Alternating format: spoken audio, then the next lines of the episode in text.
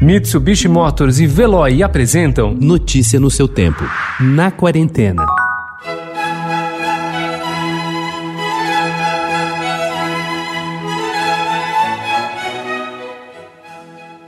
O inverno chega ao fim, a estação mais florida do ano, a primavera, já tem hora para chegar. Precisamente na terça-feira, dia 22, às 10h31 da manhã, segundo o IAG, Instituto de Astronomia, Geofísica e Ciências Atmosféricas da Universidade de São Paulo, com precisão de um minuto para mais ou para menos. Período ligado à ideia de renovação em que as flores explodem em cores e os pássaros voltam a cantar, este ano ela se reveste de um simbolismo ainda mais especial. Afinal, estamos apenas começando a sair de um longo período de isolamento, ainda inseguros em relação ao futuro, mas ansiosos por dias mais longos, noites mais quentes, na medida do possível por mais contato com a natureza. Tudo o que, enfim, a estação tem para proporcionar.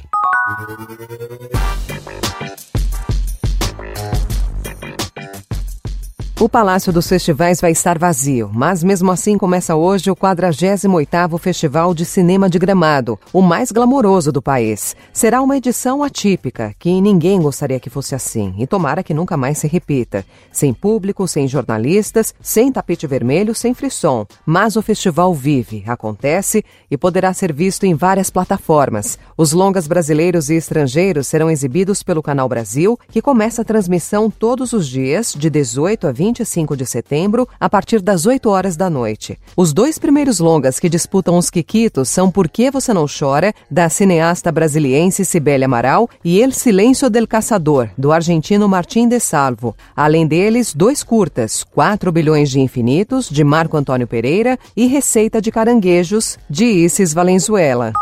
A Bienal do Livro de São Paulo, que cancelou sua edição de 2020 em junho, voltou atrás e anuncia agora uma edição virtual da maior feira de livros da América Latina. A primeira Bienal Virtual do Livro de São Paulo será realizada entre os dias 7 e 13 de dezembro. A ideia é reunir leitores, escritores e profissionais do mercado editorial em uma plataforma onde será possível acompanhar os eventos literários da Arena Cultural e do Salão de Ideias e até comprar livros.